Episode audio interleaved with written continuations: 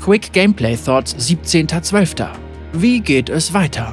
Sieh dir die kurz- und langfristigen Gameplay-Pläne des Kluft der Beschwörerteams für den Beginn der Saison 2022 an.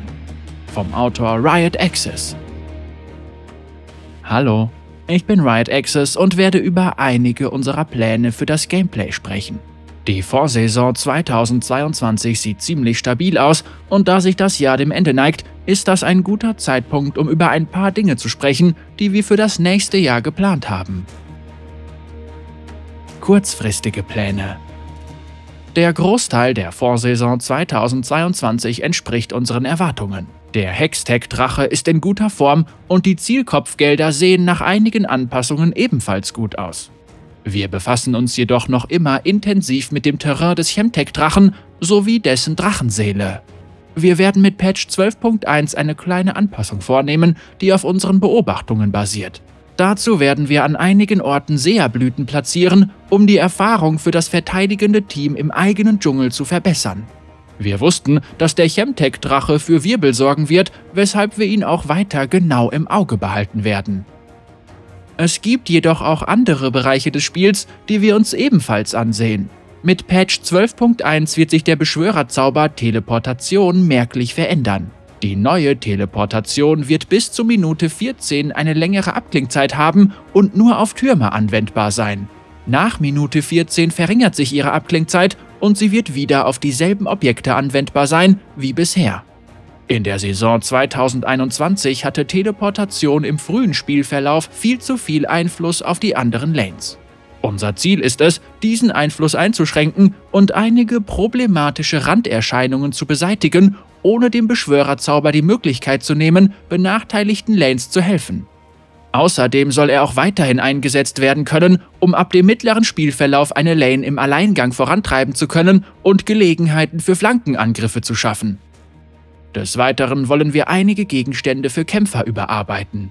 Das gilt vor allem für Sterax Pegel, da dieser Gegenstand zu einem Muss für alle Kämpfer wurde und so die Unterschiede zwischen Raufbolden, wie Darius oder Ilawi, und flinken Kämpfern, wie Fiora oder Irelia, ausglich.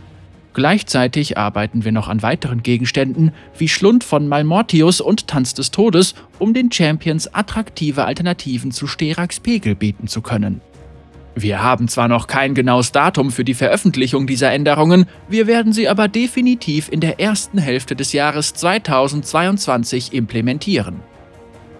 Wir arbeiten auch an einigen mittelgroßen Champion-Anpassungen. Unsere nächsten zwei Projekte zu Beginn des Jahres sind Janna und Ari, die in der Vergangenheit sehr beliebt waren, in letzter Zeit jedoch ins Abseits geraten sind. Diese Überarbeitungen werden zwar nicht so groß ausfallen wie jene von Tam Kench, aber dennoch umfangreich sein, wie die jüngste Aktualisierung von Lucian. Aktualisierungen dieser Art sind bisher gut verlaufen, weshalb wir den Prozess im nächsten Jahr weiter verfeinern und unsere Ziele sowie die Wahl der Champions genauer definieren werden. Wir werden demnächst genauer darauf eingehen. Langfristige Pläne Auf lange Sicht gesehen werden wir uns ein paar größere Bereiche genauer ansehen. Dabei geht es vor allem um die Bereiche, die sehr allgemein gehalten sind und für die es noch keine spezifischen Herangehensweisen gibt. Wir möchten sie an dieser Stelle nur kurz erwähnen, damit du einen ersten Eindruck bekommst. Wir versprechen keine bestimmten Ergebnisse. Den Anfang machen die Schadensspitzen. Wir analysieren, wie und wann Schadensspitzen auftreten und welche Auswirkungen sie auf das Gameplay haben. Wir wollen das Spiel durch das Treffen von wichtigen Entscheidungen spannend machen, gleichzeitig jedoch sicherstellen, dass Kämpfe nachvollziehbar sind und den Spielern jederzeit Kontermöglichkeiten zur Verfügung stehen. Wir stehen immer noch am Anfang unserer Nachforschungen in diesem Bereich, glauben jedoch, dass Schadensspitzen zu schnell und zu häufig zu Kills führen. Eine Option, über die wir nachdenken, besteht in einer Verringerung des verursachten Schadens unter bestimmten Umständen im mittleren bis späten Spielverlauf gegen Champions mit einer sehr schwachen Verteidigung. Das soll jedoch nicht bedeuten, dass wir die Assassinen beseitigen. Es ist ein schwieriger Bereich, weshalb wir uns auch ausreichend Zeit nehmen, um die Daten genau analysieren zu können. Nur zur Erinnerung, wir garantieren noch nicht, dass wir in diesem Bereich überhaupt irgendwelche Änderungen vornehmen werden. Und selbst wenn wir Änderungen vornehmen, wollen wir weder verhindern, dass man Ziele sofort ausschalten kann, noch ein Tank-Meterspiel erzwingen oder ähnliche übertriebene Ideen umsetzen.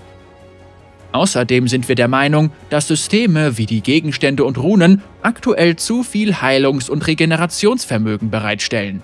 Wir haben uns diesem Thema bereits im Laufe des Jahres 2021 immer wieder angenommen, unser Ziel jedoch immer noch nicht erreicht. Gleichzeitig sind wir uns aber noch nicht sicher, ob wir die Änderungen am Heilungssystem im Zuge einer großen Überarbeitung oder im Verlauf mehrerer kleiner Patches veröffentlichen werden. Die Antwort auf diese Frage hängt jedoch mit der Entscheidung über die Überarbeitung der Schadenspitzen zusammen, da das Regenerationsvermögen immer wichtiger wird, je länger es dauert, einen Champion zu töten. Das war es auch schon. In Zukunft werde ich mich in meiner neuen Position als leitender Gameplay-Designer mehr auf allgemeine Dinge konzentrieren, die sich eher um Herangehensweisen drehen. Frohes neues Jahr! Riot Access, leitender Gameplay-Designer Brian Salvatore. Brian ist ein erfahrener Spieldesigner und Draven-Emerit, der darauf spezialisiert ist, so zu tun, als wäre Raketensprung eigentlich unaufhaltsame Gewalt.